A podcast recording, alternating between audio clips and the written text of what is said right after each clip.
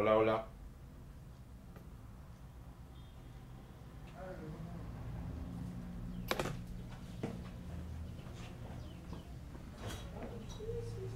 Hola, ¿cómo están? Buenos días. Adelante. Indícame, por favor. Aquí en el asiento, en el sofá.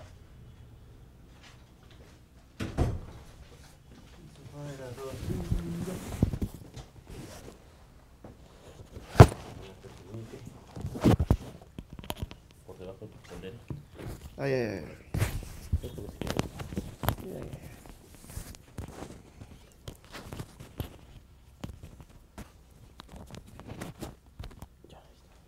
Carlos.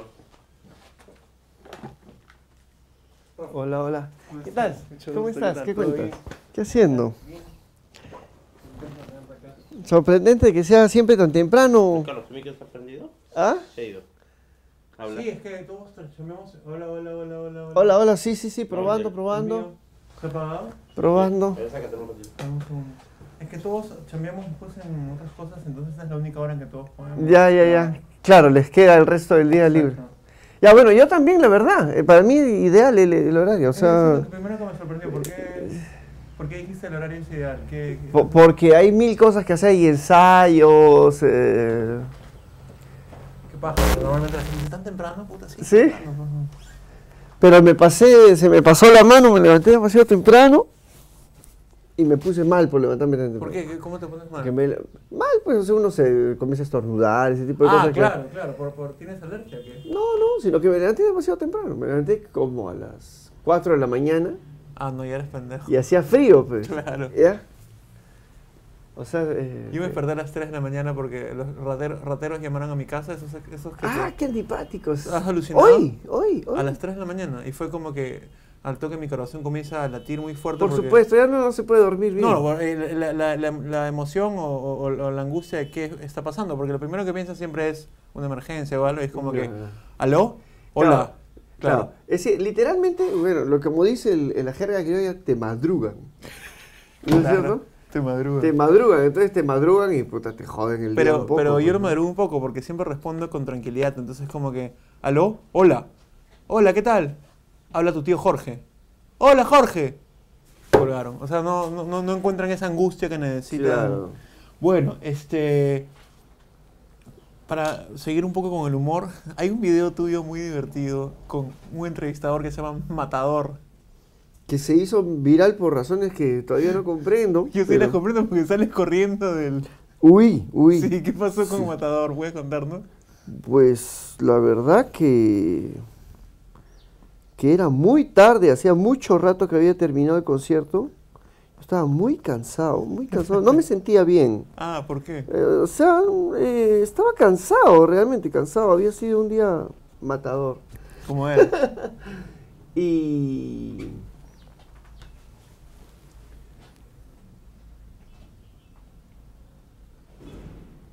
y pues él había quedado, se había quedado que- esperando todo este montón de rato. ¿En el Igna de dónde fue? El himno de Lima, Ah, de Lima, ya. ¿no? Entonces esto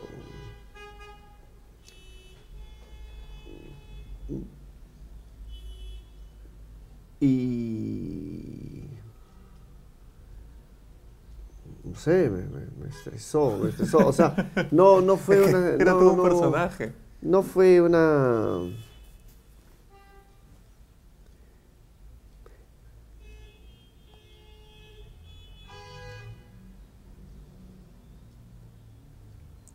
Era como que él tampoco tenía sus preguntas. Tengo miedo que ahorita te pares y salgas corriendo. No, no, to- ¿Te no jode es que eso, preguntes eso? No no? es eso, pero era una cosa rara. Había, había algo raro, no sé. Uno, existe un sexto sentido, supongo. en Totalmente, todos, claro, ¿no? claro, sí, todo. En mi sexto sentido me dijo que tenía que salir corriendo de ahí. Y en verdad, por ridículo que me haya visto, pues, No, fue divertísimo. prefiero, prefiero, prefiero confiar en mi sexto sentido todavía. Digamos, hay una cosa animal dentro de uno Claro. que, una, que uno debe seguir. Este es mi disco, uno de los discos que tiene que estar en el top 10, creo yo, de la historia del rock peruano. Y quiero... Pero lo está, bueno, según el comercio. Dicen que es uno de los 10 mejores. Ah, bueno, ya, si el comercio lo dice, yo estoy seguro que es. Pero a mí me y quiero llegar ahí y quiero llegar también, bueno, al disco anterior y quiero llegar al, primer cassette y quiero llegar a los discos con tu banda.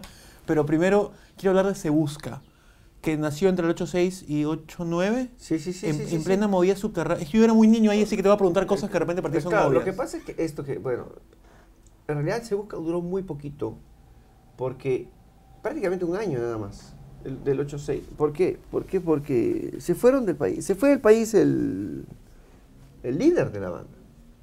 Por razones por las, de- por las cuales la por las gente mismas sigue- razones por las cuales toda la gente se iba, ¿no? O sea, se lo llevó su familia. Claro, exacto. Esto, ¿no? Entonces, lo migraron, lo migraron. No, se- No, lo madrugaron. Lo migraron. Lo migraron. lo migraron. Entonces, como lo migraron, pues. es- Ni modo, ¿no? Modo. Esto. ¿Cuántos conciertos tocaron? ¿Sacaron un demo? Vi- vi- ¿Vivieron el furor? Porque esos son los años de la movida subte, pues, no, ¿no? no, no, no, ¿No? no, no. Nosotros somos exactamente paralelos a voz propia. Ya. Es decir, a esa hornada de grupos que más bien tuvo que enfrentar la época bueno, más oscura no solo del, del rock en el Perú, del país. Exacto. ¿no?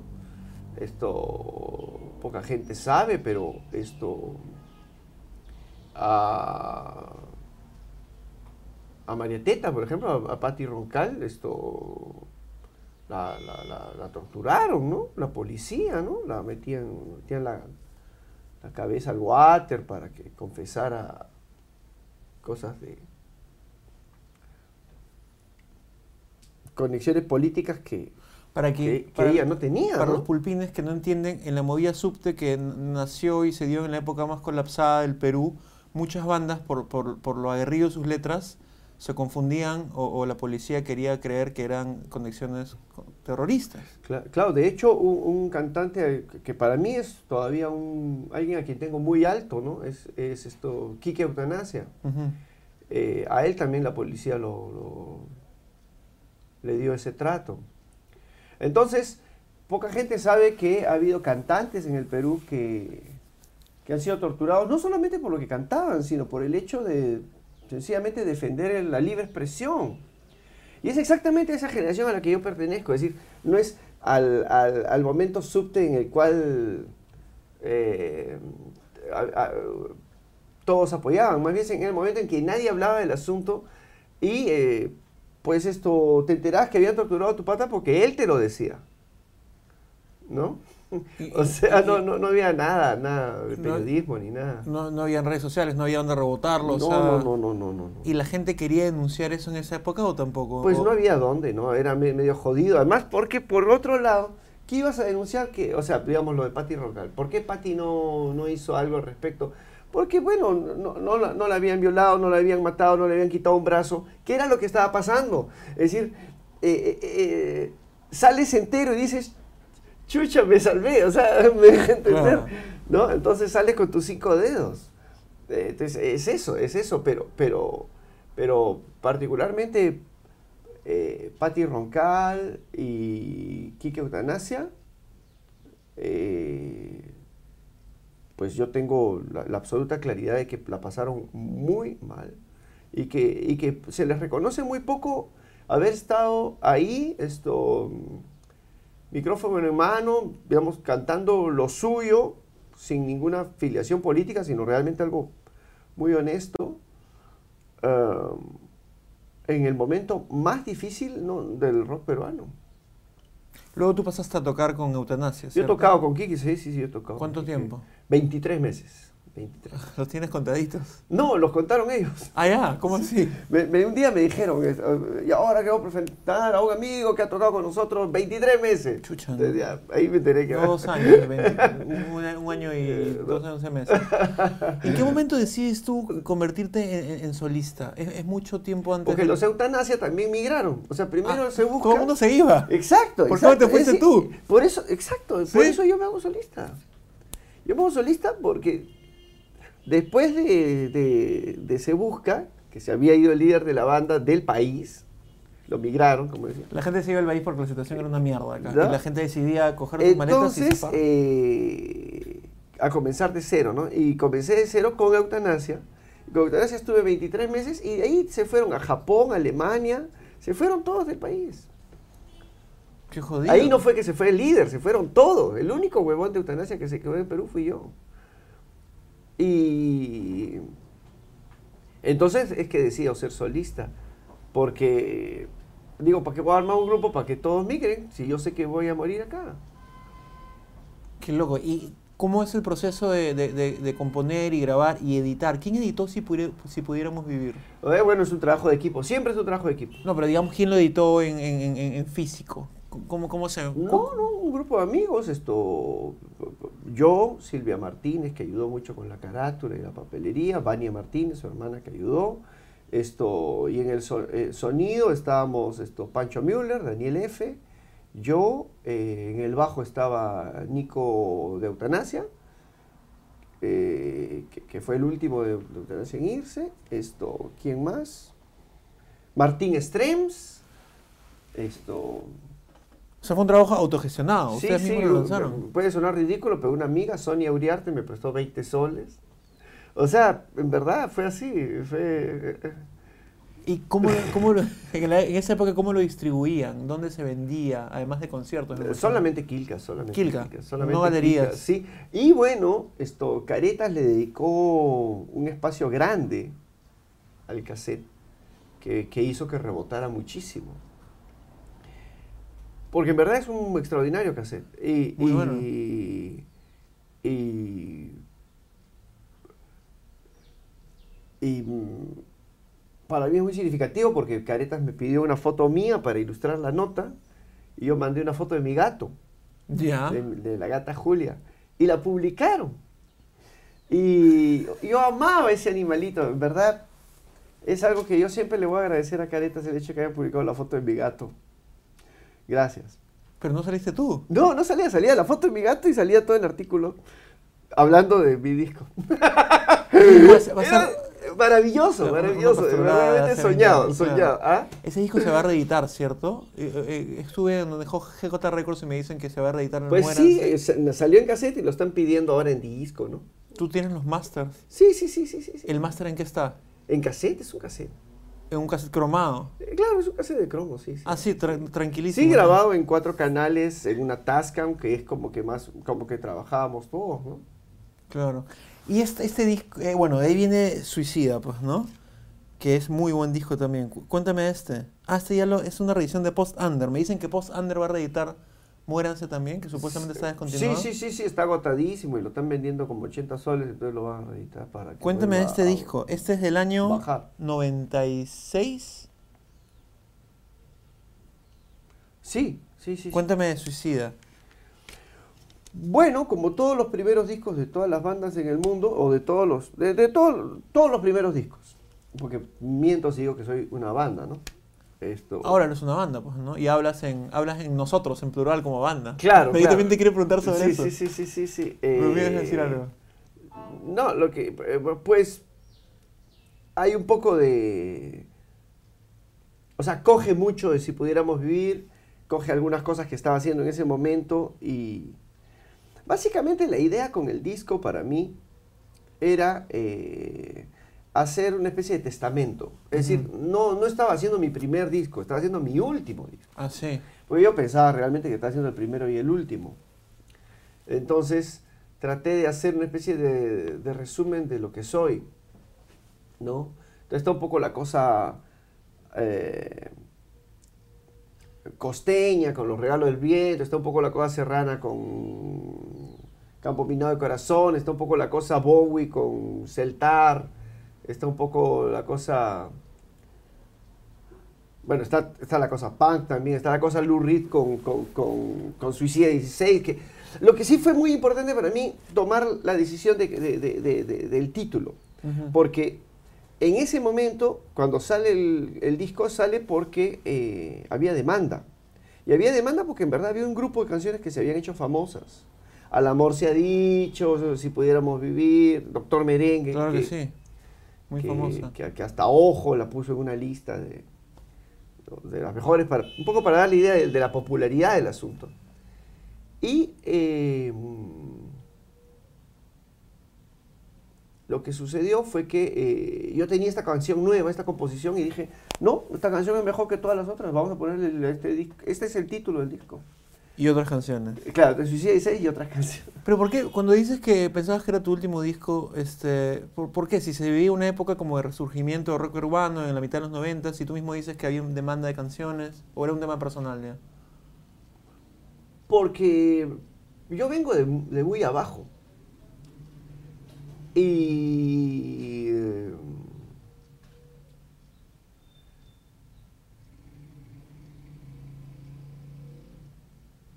Generalmente cuando uno viene muy abajo, lo lógico es volver a bajar.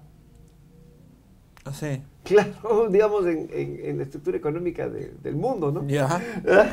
Entonces, entonces esto lo veía más como un golpe de suerte, como una gran oportunidad, que bueno, que lo es, para, independientemente de dónde vengas. Pero si vienes de muy abajo, es como que eh, es la última, ¿no? ¿Quién editó Suicida? ¿Navaja? No Navaja. Navaja Records. sí. ¿Puedes contar, contarnos todos? Yo sé que es Navaja, pero quiero que les cuentes a todos qué fue Navaja Pues, y en qué época Navaja nació. Records fue un, proyecto con cuatro socios, eh, Pedro Cornejo, que era el, la mente de, de Navaja Records, que venía de trabajar allá antes con una disquera más grande, la división independiente de una disquera más grande. Y venía a cantar en una banda subte, subte, subte, Sí, que sí, se llamaba... venía de cantar en Guerrilla Urbana. Claro. La famosa canción Eres solo una pose es letra de Pedro. A ver, eh, entonces Pedro, eh, Pitín, que, que es, en esa época creo que era sonidista de, G, de G3. ¿Piti Calleros? Piti Gallegos. ¿Ah, él era claro. socio de Navaja? Él era socio, claro. yo solo sabía de Pedro. Manolo, eh, eh, que, en esa época tocaba con el aire y Marrecopas a la vez. Barrios. Barrios, sí. Y eh, Pelo Madueño, ¿no? Que era como el, que el cuarto socio ahí escondido, pero ahí está, Ya. ¿no? Es lo que tengo entendido, porque en verdad no es que yo haya fundado la empresa ni nada. Yo sí, solo sabía de Pedro, así Uno que de los es- artistas de la empresa. Pero ¿sabes una cosa bien curiosa? Y, y me he dado cuenta que es... Me he dado cuenta hace poco. Esto... Yo trabajo sin seudónimo, pues, ¿no? O sea, mi nombre es mi nombre, mi nombre de DNI, ¿no? Rafael Raez. Y generalmente cuando sucede eso es que uno tenía un grupo y el cantante se sale de la banda. Y entonces dicen, eh, fulanito ahora empieza su carrera solista, ¿no es cierto? Claro. En el mundo, ¿no? Es raro que la gente empiece una carrera con su nombre eh, y, y sin salirse de una banda previa. Pero tu primera banda escolar no se llamaba Raes. Y de hecho, mi primera banda escolar se llamaba Raíz. Por un amigo que, muy querido, Rafael Castillo, a quien le debo tantas alegrías, que queda como el, el tablista más sonriente del barrio. Qué paja. Y era velocísimo tocando guitarra, pero, pero no, no sabía tocar. O sea, pero no sabía tocar. Y yo sabía tocar, y bueno, nos hicimos patas, éramos amigos. Eh, y, y Rafael me prestó una guitarra finísima, la- una guitarra bellísima, como seis, ocho meses. Y siempre nos veíamos y me traía música. Y después cuando él se fue a Austria, él formó en Viena un grupo que se llamaba Raes. Ah, sí. Y cuando me escribe la carta me dice, dice, entonces es por él que le pongo Raes al grupo porque yo ni pensaba que era un nombre bueno para una banda. Pero él me dijo, no, suena bien, úsalo. Acá funciona. ¿Cuánto tiempo duró? ¿Esa fue tu banda del colegio? No. Esa, eh, bueno, ensayaba cuando estaba en el colegio, pero cuando tocábamos por primera vez ya había salido del colegio. ¿Cuánto tiempo duró? No sé, ocho meses, seis. Regresando a Navaja. Navaja fue una disquera independiente, digámoslo así, con cuatro socios que eh, comenzó a editar eh, en, en cassette y en CD un montón de... Porque en, en la mitad de los noventas hubo un resurgimiento, el UCM, Voz Propia, G3, muchas bandas de antaño comenzaron a, a editar discos de nuevo, pues, ¿no? Y salieron por Navaja. M- m- Bueno, claro, esto. eh, voz propia nunca había dejado de tocar. Ah, o sea, eh, siempre había estado ahí. Muy como son ellos, ¿no? Pero nunca había dejado de tocar. Eh, Y yo creo que es en parte porque, como empezaron en el peor momento, pues esto, nada, nada, nada peor le podía Claro. pasar. Esto, ¿no?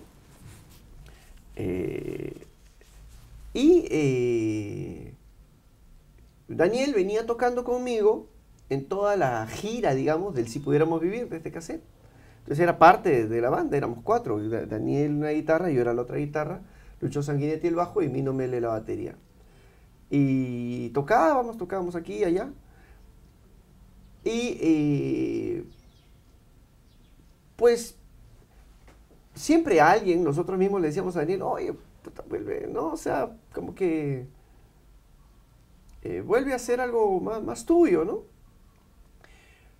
Porque de hecho, ah, ah, yo, yo lo había escuchado a Daniel, con, creo, el único concierto que dio con Cursi y los Romanzas, o uno de los pocos que dio, que una cosa con saxo que había, que, que con el saxofonista de Escuela Cerrada, que era un grupo de canciones como que distintas a lo que la gente conocía del primer disco de Leucemia, ¿no? Claro, era medio más trova, Exacto, balada. Exacto. sí. O, Son o como- un rock más, más esto. mm, Más a lo Bruce Springsteen, que es algo que, que a él le gusta Cursi y mucho. los romances son como 10 discos o cassettes de Daniel Claro, solista. ex- pues. exacto. ¿De qué año son específicamente? Pues de, de esta época oscurísima en la que no. De esta época oscurísima, es decir, lo, lo que él hizo fue pues encerrarse a, a grabar, claro. ¿no? En, esa, en esos años tan feos. Porque como te digo, hacer conciertos era peligroso y solamente pues eh, los nuevos como nosotros o, o los avesados como, como Patti Roncal y Kike Eutanasia eran los, los que hacían conciertos, pues, ¿no? O los voz propios. Entonces, eh, eh, en un concierto, que, que- en algún lugar, pues se encuentra con Raúl Montañez, que es este maravilloso guitarrista que tiene voz propia y que ha pasado por, por tantas bandas. Y medio que se, se armonizaron y bueno, esto, Daniel vivía con Kimba, entonces ya la cosa resurgió naturalmente y hacen este lindo cassette llamado... eh, A la mierda lo demás. a la mierda lo demás, exacto. Asesinando el mito. ¿no? Que, que lo saca precisamente Navaja. Navaja. ¿no? Y que después se pelean y después viene la canción Pedro Marmaja dedicado... a, a Pedro. Pedro, sí. Bueno. ¿En qué eh, terminó Navaja? Pues no sé, la verdad, eh, no, no, no. No, no, no sé. No sé, o sea. ¿Tienes tu disco de Navaja? ¿Y tú tienes uno de estos o no? De hecho. Lo que pasa es que. No, pues, ¿no lo no, tienes? No. ¿Por qué? No lo tengo. Es que te, deja que te cuente. Ya pues. Eh, por cuestiones de arancel y, y ya, cuando iba a llegar el disco, o sea, cuando, cuando ya estaba para salir el disco por Navaja, porque el primero salió el cassette que vendió muchísimo, entonces vendía y no paraba de vender el, el cassette, y yo ya tenía un material nuevo, que era El Loco y la Sucia. Entonces, cuando ya tenía El Loco y la Sucia, a mí me interesaba sacar El Loco y la Sucia en, en disco. Ujú. Entonces, o sacaba el, el Suicida en disco primero, que era un, o sacaba el nuevo, el nuevecito, que era El Loco y la Sucia, en disco. Entonces, el primero que saqué fue El Loco y la Sucia. Eh, y entonces salió, comenzó a venderse bien, y tampoco podía sacar tan pegado el primero, el Claro. anterior, porque, porque sería matar, o sea, porque mm, no se saca dos discos muy seguiditos, porque si no, pues matas la venta Exacto, del, otro. ¿no? claro. Así que eso fue lo que pasó, en verdad. Demoró mucho en salir el suicida. O sea, al punto que ya lo saqué ya por mi cuenta, ya no por navaja. Tú lo sacaste independientemente. Bueno, no yo, lo sacó GJ, ¿no? GJ. O sea, GJ fue- comenzó a editar un montón de música. Bueno, el primer disco de Líbido, ¿no? Claro. Es GJ. Qué loco. Y ahora sí hablemos del disco que dicen que, según el comercio, está en el top 10. Este originalmente fue editado por Eh, GJ. GJ, GJ Records. Y yo tengo una copia de Post Under. ¿Quiénes son Post Under? Port Sander es eh, la disquera de Javier Zárate, es una disquera muy especializada en, en metal, pero además eh, tiene un amplio catálogo de rock peruano y pues hacen ediciones impecables y, y exportan a Argentina y tienen toda una red de venta en Argentina, lo hacen, Hacen muy bien lo suyo. ¿Estás harto de hablar de este disco o normal? No, no, hablemos, hablemos, canción ¿Qué? por canción si quieres. B- Bacán, tronador. Bueno, Tronador, eh, que por cierto el cover de las amigas de nadie a mí sí me gusta, hay gente ¿Hacen que... un cover de las amigas de Las Nadie amigas de Tronador? nadie tocan Qué Tronador, bacán. claro, lo han tocado en su gira a México. Es más, el video de su gira a México es Tronador. O sea, es, es la canción, la versión de ellas, obviamente. Claro. Bueno, Tronador eh, nace de una idea musical. O sea, no nace la letra primero. A diferencia de Suicide 16 que sale primero la letra, ¿no es cierto? Eh, y es una música, pues esta música linda del coro que es como que...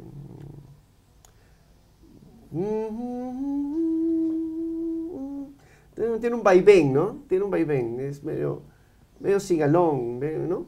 Entonces, ¿qué, qué pasa? Que, que esta música salió de, de, de mirar el pelo de una chica que estaba escuchando música.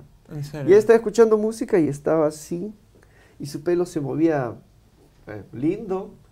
Y no sé, ahí salió la canción, salió del pelo, de, de- o sea, de, de ese ritmo. De, porque no, no era que ella estaba bailando, en realidad estaba tan concentrada que ni siquiera sabía lo que estaba haciendo. Y, y la melodía se queda pegada en tu cabeza y... Y, y eso se quedó la melodía en mi cabeza y luego tuve que llenarla con una letra y bueno, pensé en esta historia que siempre la tengo que explicar porque la letra no está muy claro, que es la historia de,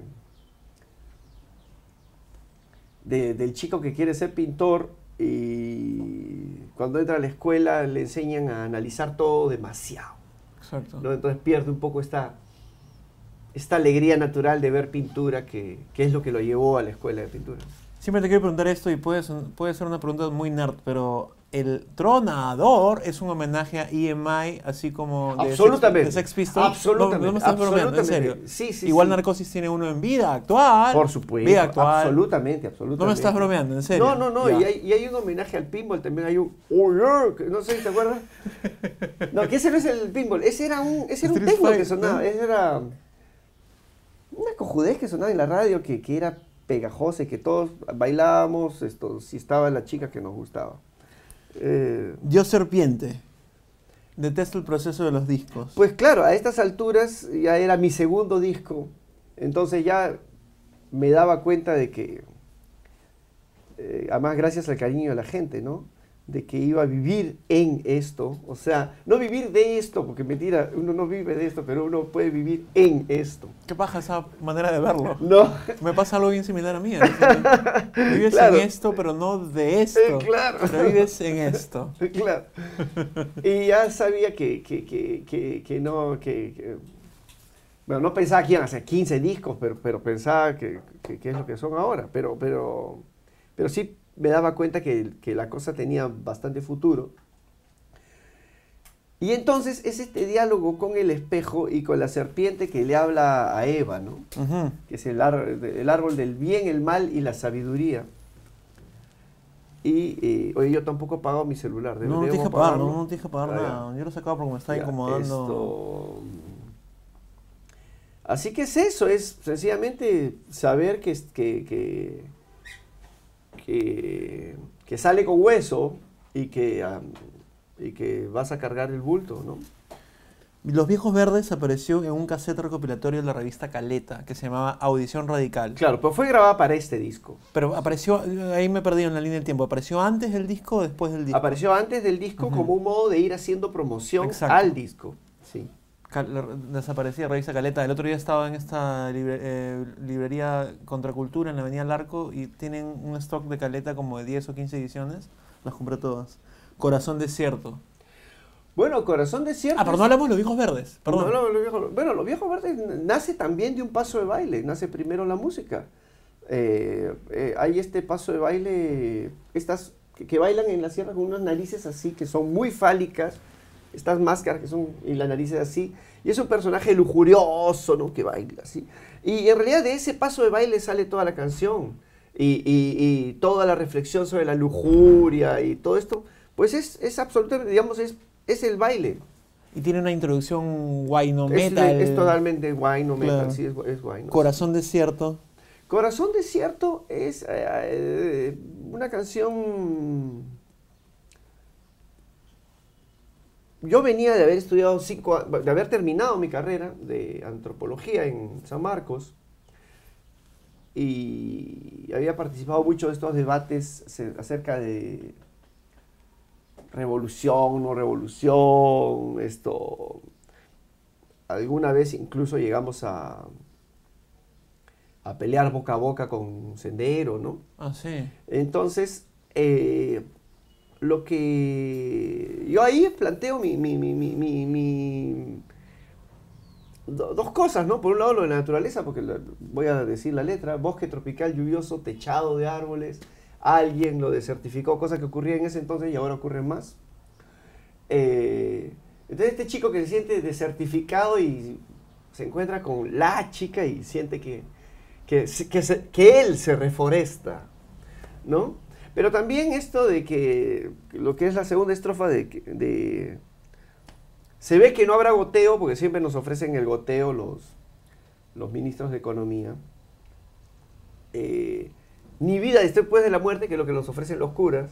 Y ahí la rematas con tampoco, Tampoco, habrá revolución. O sea, todas esas cosas que te ofrecen para después no van a ver. Lo que hay es esta chica que está frente a ti y que te vuelve loco y que, y que es todo, ¿no? Ella no tiene un proyecto. Ella no tiene proyecto, es una canción que tiene do- do- dos aspectos. Por un lado está asado con cierta persona, a quien aprecio mucho, y le hice la canción esto... eh,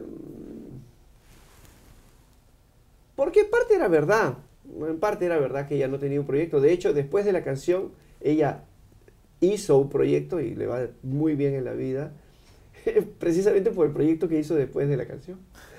Esto, ese es un lado. Y el otro lado es que yo eh, quería mucho, quiero mucho a El General. Al cantante. El General. Y el General tiene esta cosa de... ¿no? Y entonces te- hay esta línea de... Y el reflejo de amor en su andaram. El general. Andaron. Siempre Claro. Claro, ¿no? ese es el general. Y yo realmente quiero mucho al general. La eh, eh, eh,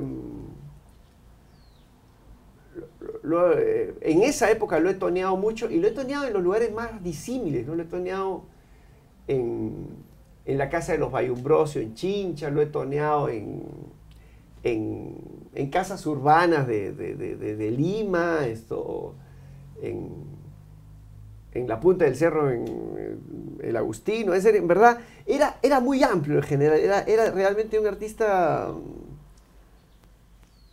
Estaba, estaba en todos lados y, y era paja, ¿no? Entonces, entonces cre- creo que hasta tengo el recuerdo de, de, de Amado- del mismo Amador Bayumbrosio toneando ahí con una de sus hijas, paja. general. En verdad, era una cosa muy amplia. El general era era de la poca música alegre que. Que. que esas canciones que escuchas y te alegran. Sí, ¿no? claro, claro. Claro. Linda época, 9192. Claro. Pa- paréntesis, este, cuando yo era pulpín y leía muchas entrevistas so- sobre ti, siempre mencionabas que la canción más bonita de la historia era Anarchy in the UK. Sí, ¿Sigues gran pensando lo mismo? ¿Sí? ¿Has cambiado después de...? E- Es una de las más grandes canciones, pero otra que podría ser es, Es- es el desafinado de Tom Jobim. Ya. Que, que es, además que es de Tom Jobim y Newton Mendoza, ¿no? Porque es. Es, un, es muy. un- además interesante porque es de Latinoamérica. Esto, y, y creo que sí nos toca defender también esta orilla, ¿no? ¿Y y qué, qué- qué te gustaba tanto o te gusta de Anarchy in the UK? ¿Musicalmente o lo, lo que significa? No musicalmente, musicalmente, sonoramente si quieres, ni siquiera digamos musicalmente, sonoramente.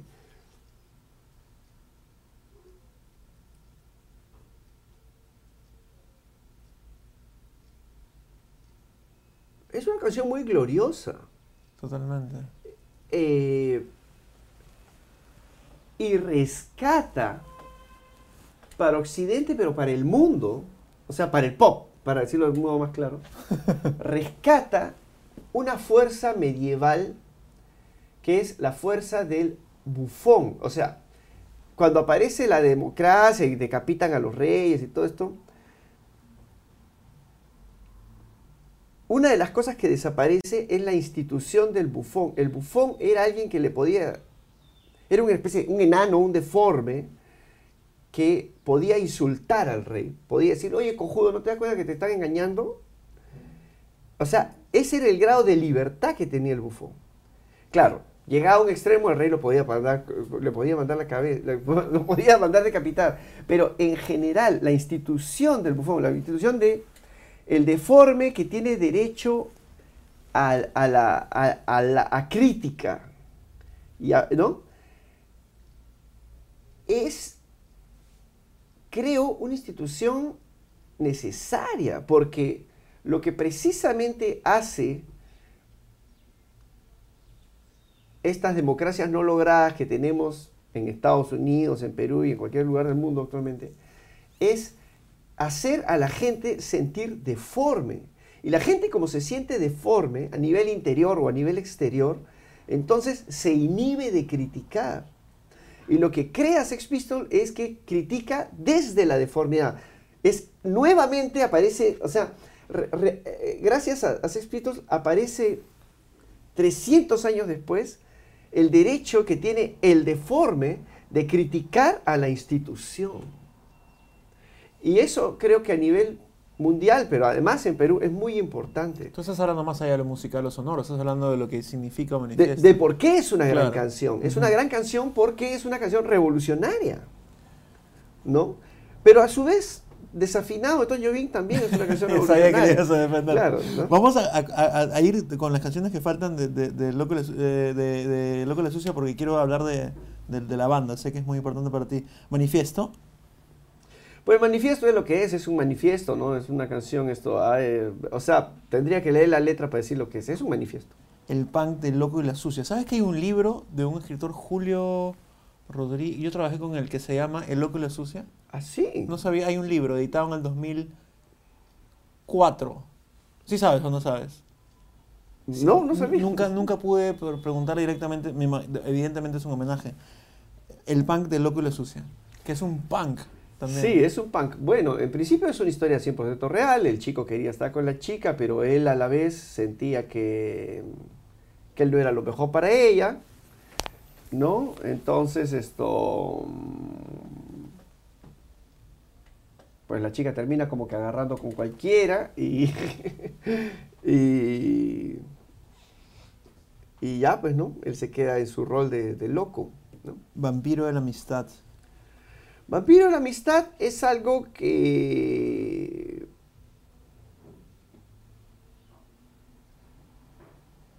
O, sea, es una canción acerca de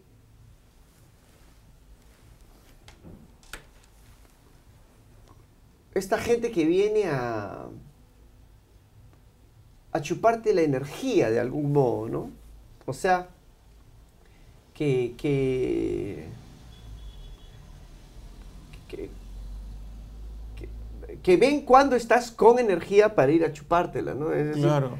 O sea, no es solamente que, te quiten tu plata, o sea, digamos que es el, vals clásico, digamos, porque hay un vals que, de un tipo que está muriendo y dice, y ahora mis amigos no vienen. No, no, no.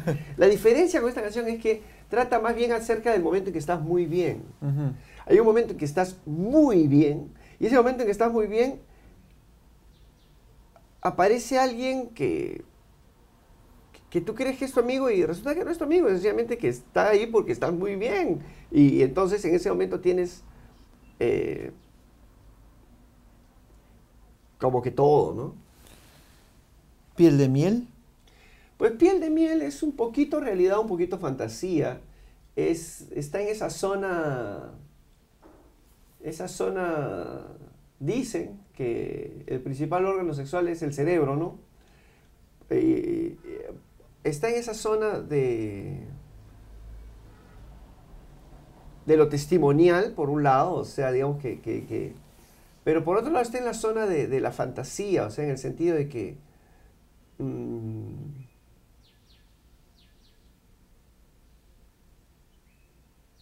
Hay algo de pareja que es muy real en la canción y hay algo orgiástico que es muy fantasioso en la canción.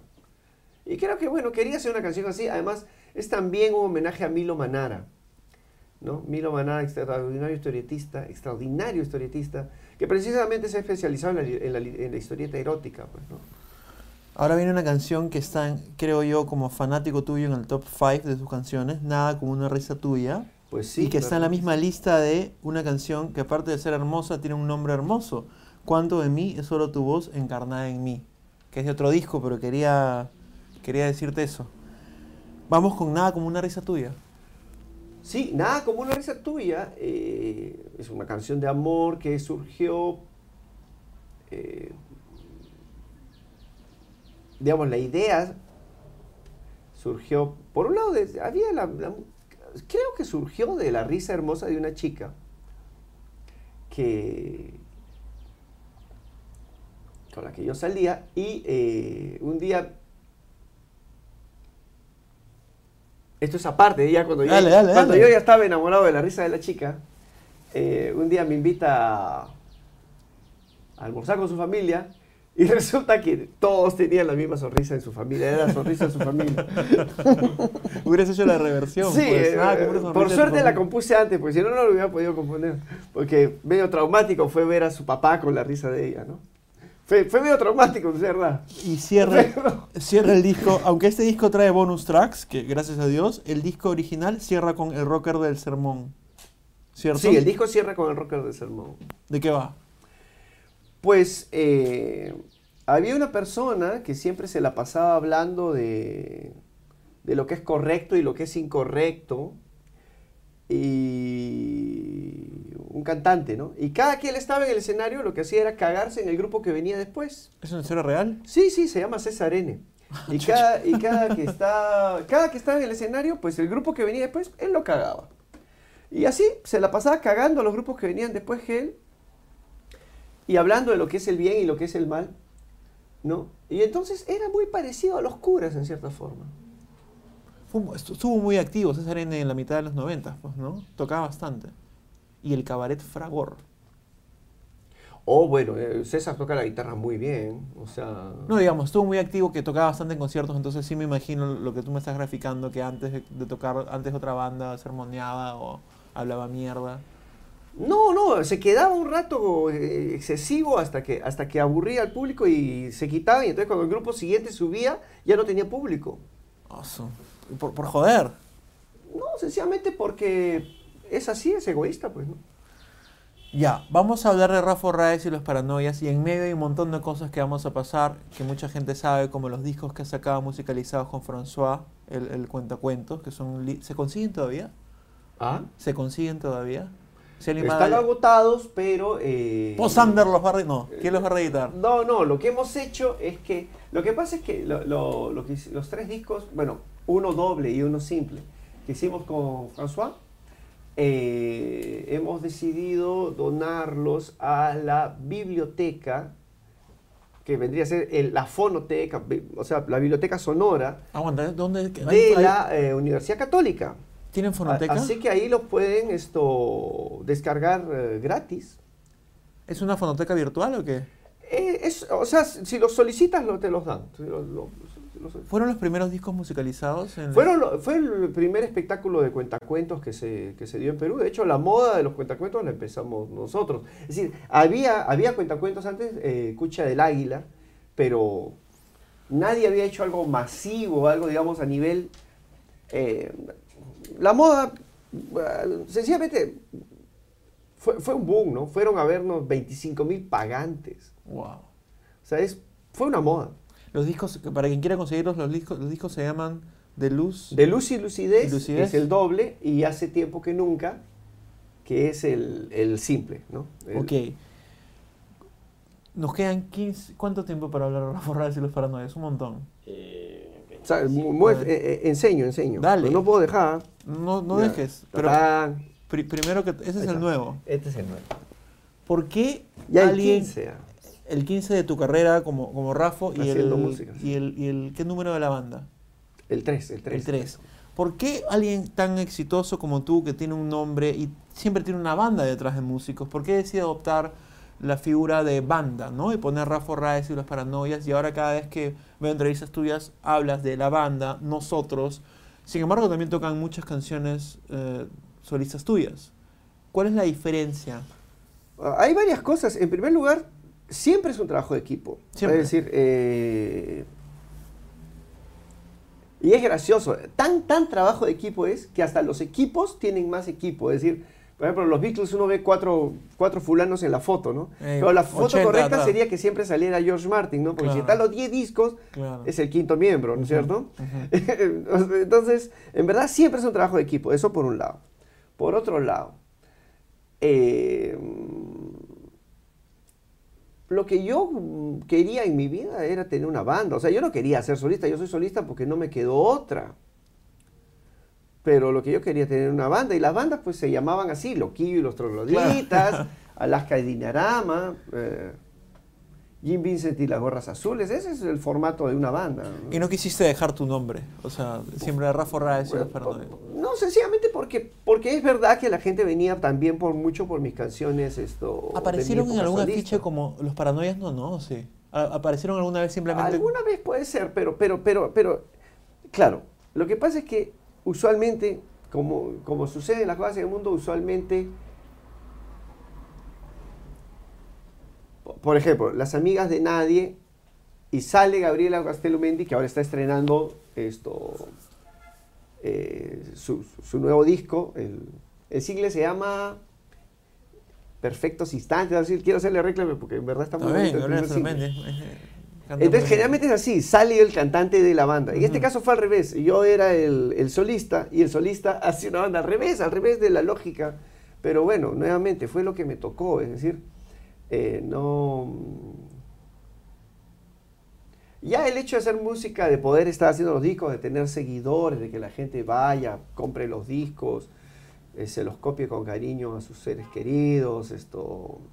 Todas esas cosas ya son bastante de fortuna. Entonces, no pretendo tener todo, todo el control de, de, de- de las cosas. ¿Podemos, nombrar los discos que, que han editado con la banda? Son Sí, Camisa salió el Ujú, 2002, el primero. Chasky Changes, que salió el 2006 o 2007, 2006, esto, y Lucía, que ha salido hace unos meses, no sé, hace... ¿Dó- ¿Dónde está la venta? Eh, Cósmica Discos lo he editado y Cósmica Discos tiene una cadena de tiendas que se llama El Grito, pero además va distribuido, ¿no? Pueden entrar al Facebook de Cósmica Discos y ahí encontrarlo. Y el Facebook de la banda, o sea, de nuestra banda, es Rafa Raez y los Paranoias, pues ahí... Y el, y el mío es Rafa Raez Música o Rafo Música. creo. El otro día estuvo aquí Miki Valladares y Giovanni Sixio también, aparte, y mostramos el afiche de Hedwig y la Pulgada Furiosa, que fue una obra musical que Rafa Raez y los Paranoias musicalizó. Y, y hace- tradujimos. Ah, sí, puedes contarme Claro, claro, teníamos la licencia del, de- del autor, o sea, el, el- el- el que hace Hedwig, porque poca gente lo sabe, pero el, el actor que sale de Hedwig Ujú. en la película es el que escribió las canciones y el director de el la director, película. El, el dueño de todo. Eh, ¿no? Claro, y él nos dio la licencia. John Cameron O sea, es Mitchell. una, la- la- la traducción al castellano que hicimos de Hedwig es de las primeras. Ese disco está editado. Y es ¿cierto? oficial. Está editado, ¿o no? Lo ¿O que no pasa es que robaron el máster y editaron el disco. Robaron el máster. Sí, ¿Qué- sí, sí, una ladrona llamada Yolanda Hernández. Estamos diciendo un culo de nombres en este episodio. ¿Qué, qué, por, el máster, no entiendo, ¿se lo robaron y cómo editaron el disco? Porque si ya tienes el máster, Ah, lo editas. la persona que robó el máster editó el disco por su cuenta Sí, sí, sí. y se consigue todavía o no? No sé, tal vez. Wow, cuántas historias, Rafa. de- ¿Y cuánto tiempo tomó, el- cuánto, cuál fue el proceso de, de, de- cuánto tiempo tomó traducir todo? Bueno, fue un trabajo de equipo. Dale. Ricardo Morán, Giovanni Chicha y yo nos, Chicha. sí, sí, nos pues nos encerramos, ¿no? No salimos de acá hasta que no, no lo hagamos. Fue una linda chamba, linda, linda chamba. Y como te digo, es la primera traducción oficial al castellano de, de Hedwig. Y es buena. Es, ahora, lo quisimos traducir no al castellano, al peruano. Es que es lo que iba a decir. ¿No es cierto? Lo criollizaron un poquito. Claro, porque, porque eh, o sea, es lo lógico. eh, la, la obra sucede. eh, la obra tiene harta calle. No podíamos hacer una traducción que no tuviera calle. Exacto, y te- tiene que ser un poco identificable con lo que vimos. De, de todas las épocas que has vivido y has tocado y, y has experimentado, ¿Qué, años son los con, los que te quedas y los que siempre rememoras y, y tienes cierto romanticismo con? ¿Hay una época específica que dices, puta, qué linda está estos años de o de mi banda, o de solista, o de este disco en específico, o de los conciertos que eran... No, o, sea- de, disco, indudablemente el camisa, porque camisa lo que. Lo que. Mi proyecto de, vida, digamos, ya, ya no hablando de, este momento en que yo no sabía si iba a existir o no existir o morir, ¿no? Sino ya cuando ya, digamos, cuando yo me planteo tener un proyecto, es un proyecto totalmente ligado al siglo XXI. Es decir, yo quería hacer rock del siglo XXI eh, fuera lo que fuera, así sonara menos rock que el rock del siglo XX, me dejo entender. Esto, eh, es- y, y los paranoias no- no- nos fundamos sobre esa base, es decir, nos fundamos, conversamos eso, vamos a hacer una banda del siglo XXI. Sacamos este disco el 2002 y todo cambió, es decir, apareció un montón de gente que nunca había escuchado el Suicide 6, nunca había escuchado mis tres discos anteriores y, y viajamos todo el Perú y tocamos. O sea, fue realmente un volver a comenzar, pero un recién comenzar. Porque recién estaba cumpliendo mi fantasía de tener una banda también. Y recién estaba cumpliendo mi otra fantasía que era que alguien bailara mi música, porque como nadie bailaba mi música, entonces teníamos un maravilloso guitarrista que es Rodrigo, Rodrigo Raez, y eh, yo, yo cantaba y me movía, entonces ya tenía por lo menos una persona bailando mi música. Así que era la realización de muchos sueños. ¿No? En una época bien bonita donde hubo como una también explosión nueva de rock peruano, inicio de los Sí, 2000. sí, era increíble. O sea, estamos, estamos hablando de que habían. eh, por un lado está el programa de Galiani en la noche, que tenía mucho rating. Y por otro lado teníamos todas las semanas conciertos pues, con 5.000, 7.000 personas. Pero todas las semanas. Y había so- ese programa Solo Rock Latino en Radio Miraflores, y había Esquizofrenia en Radio Cadena, y había el programón Zona 103, Una enorme masividad, una enorme masividad. en el que Entonces, ustedes han tocado. También un concierto Zona 103 sa- sale a la calle o algo así. ¿no? Exacto, ahí hay una anécdota bonita al Dale. respecto de Zona 103. En Zona 103 era un concierto donde habían 15.000 personas. La primera canción que tocamos fue una canción nueva que nadie conocía, que se llamaba Unidad, que es una canción del nuevo disco para promocionar el nuevo disco. Tocamos de ahí todo el set y cerramos con la misma canción. Y me pareció que la mitad del público la cantó. ¿No es Una una- canción que habían conocido hacía 30 minutos. ¿No es una mala estrategia empezar un concierto con una canción nueva? ¿O, o- o- querías meterla No, no, lo que pasa es que teníamos, no, es que para nosotros lo importante era decir, acá comienza todo. O sea, realmente nos lo tomamos en serio, es decir, no fuimos a, a tocar mis discos anteriores, fuimos a realmente a, a- a apostar por el siglo XXI, que es lo que siempre decimos, y, y realmente lo creo, es decir, que realmente creo que, que- que- que tenemos extraordinaria música, sencillamente que todo ha cambiado, se ha cambiado los canales de distribución, pero tú escuchas el oracular espectacular de MGMT, es tan bueno como gran, cualquier gran disco de- del siglo XX, ¿no? ¿Escuchas mucha música actual? Sí, sí, escucho música, música actual y me gusta estar acá. O sea, me gusta, no, no, no tengo nostalgia de, digamos, de, de eso que, de eso, no, no, no, no, no, no, no, no, no me parece que estemos en desventaja, sinceramente. En una entrevista dijiste que, que admiras mucho a los rockeros viejos porque tú siempre has querido convertirte en un rockero viejo. Y ah, con esto quiero terminar. ¿Tú quieres morir haciendo esto? bueno, sí, claro, sí, sí. ¿Quieres llegar a viejo y seguir haciendo esto? Lo estás haciendo, de hecho. Sí, sí, lo estoy haciendo, lo estoy haciendo. Y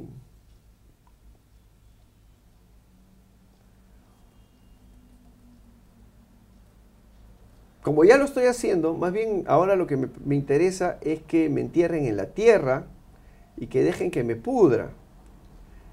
Porque yo nunca le he tenido miedo a la putrefacción. Me parece que es una orgía, en cierta forma, ¿no? Eh, o sea, tal vez la... Y, y gracias a ella salen las flores, renace toda la naturaleza. Eh, a lo que le tengo miedo, verdadero miedo, es a que me entierren en una caja y en un nicho y con cemento. Y no poder eh, hacer la, la vuelta, Exacto, ¿no? Claro. Así que digamos que esa es mi mayor aspiración actualmente.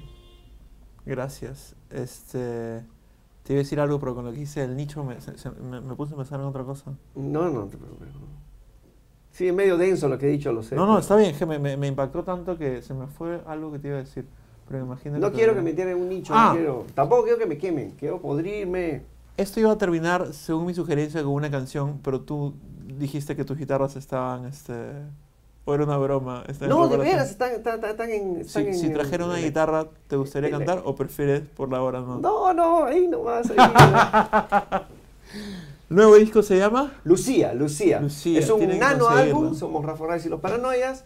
Y hemos hecho este disco. eh, ¿Es un qué dijiste? Nano álbum. Nano álbum. Nano álbum, sí, porque eh, tiene un lado A, tiene un lado B, todo igualito que los álbumes. ¿no es cierto? Y una, y una aventura, digamos.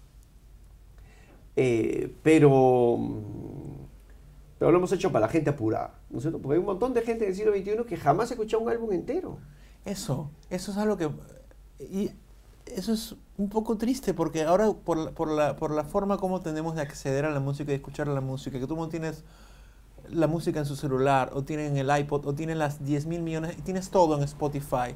Y yo pienso que cuando tienes todo no tienes nada. Exacto, porque exacto, porque exacto, exacto, exacto. no te especializas en buscar nada especial en, en todo lo que tienes y la gente no escucha discos, álbumes, escucha canciones y le da igual tener la canción de MGMT y nada más y ni siquiera les interesa por qué es lo que ha hecho MGMT en ese disco comunidad no, no hay nada de eso Exacto, exacto, exacto, exacto. y eso es, a mí me parece un poco triste porque creo que la parte mala del digital que te ofrece todo ha hecho que no tengamos nada y ha hecho que la gente se, se, se, se retire un poco del cariño y, lo hermoso que es conocer un disco, explorarlo, escucharlo como álbum. Eso, me exacto, exacto. Un, un- un álbum es una, es una película sonora, ¿no es cierto? Con distintas escenas. O si quieren verlo de un modo más, más, esto, más barrio, es un partido de fútbol.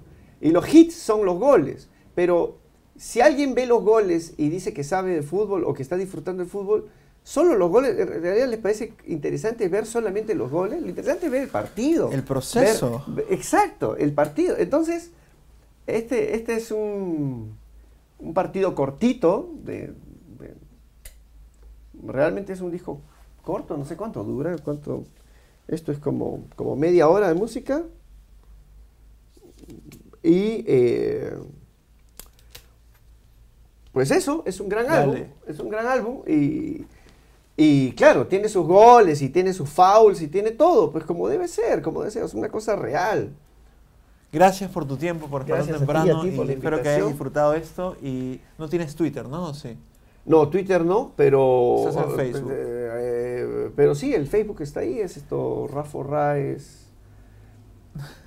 Miren, busque el de la banda mejor, Claro. Rafa Raes y los paranoias. Y si les gusta esta conversa, hashtaguenla en Twitter con la habitación 007. Nos vemos en un próximo episodio. Chau. Listo. Oye, lindo, ¿ah? Bacán. Sí, salió bonito. Eh, salió me bonito. gusta. Salió bonito. Oye, disculpa que no te pueda dejar copiar, lo que pasa No, que no, me, una me- me- muy humilde. me- me no me ha encantado la frase cuando lo pusiste, dijiste, no puedo dejar, ¿ah? Me encantó. Suena divertidísimo, Es no que lo entiendo. Yo lo voy a comprar no por mi cuenta, no como lo he comprado esto. Y este. No, Lo que puedo hacer, pre- si quieres, lo copias. ahorita. No, no, yo voy a comprarlo, pero quiero saber exactamente, ¿es- ¿está en las discotiendas comerciales o todavía no? No, no, no, es Cósmica, es una disquera subte, Ajá. esto, que hace ¿Cómo se muy buenas en ediciones. galerías. Claro, Kilka Dale, Galerías, ¿no? Y, la, y su cadena de tiendas se llama El Grito. No, no, no he escuchado Pues eso. eso es, esto, eh, chivolos, que están muy bien organizados y trabajan muy, muy bien. Tienen una cadena de tiendas que se llama El Grito. ¿Y dónde están? Pues tienen una en, en Huancayo, una en Arequipa, una tres en Lima. Entonces no son tan chivolos, es una gente recontra organizada. no, es una gente recontra organizada. ¡Qué paja! ¡Qué bien! Sí, sí, sí, no. Buenazo. Y apenas este rediten el Muéranse, que no hemos hablado del disco, puta madre. Quiero. No sé, nos juntamos en otro lado, hablamos del disco. Es un disco que me gusta muchísimo también. Cuando quieras, en verdad, cuando quieras. Perfecto. Esto, yo también le, le, le pasó muy, muy bien. Puta madre. Hay una entrevista tuya con Hildebrand que no hemos tocado, el 9-8. Qué bien pastrula. Es- Donde hablan mucho, pero no hablan nada también. Es muy gracioso porque en esa entrevista esto hay- un manual pues del, del- del músico, ¿no? Uno tiene que vender un disco, o sea, yo puta, ni, ni vendí un día. O sea, no, hablamos, simplemente no, no, no vendí nada. Pero Tenía nunca que- llegan a hablar, o sea, los comentarios son Rafa y Hildebrand nunca hablaron realmente de nada, porque divagan, un culo. Y me sorprende, lo siento, porque Hildebrand se haya dado esa licencia, porque León es siempre acucioso y súper este, mi- milimétricamente organizado con sus entrevistas, y eso es como una Sí. conversa de dos personas chupando. Bueno, dale, Una fotito. una fotito. Una fotito. A ver, ponte un poquito. Y por favor, la, la, la- mandan al Facebook de, de la banda, ¿Puedes ¿puede coger ser? el disco? Claro que a sí. ver, a ver. Creo que si lo pongo ahí se sostiene. ¿Ah, sí? ¿Sí ¿Se o ve? no? ¿Sale? Sí, sí. Ya. ¿Se caerá? Pucha, pues. Entonces, 3, 2, 1. Una más. Listo. Manda copia, por favor. Ah, justo al Facebook de la banda. No, no te preocupes. Ay, que tú me escribiste ese en mi Facebook personal. Es que tú me escribiste primero, ¿te acuerdas? Porque Ah, ¿verdad? Pues yo fue bien paja, me dijiste verdad. gustaría venir. Es verdad, es verdad, es verdad. Y de ahí no sé qué, cómo lo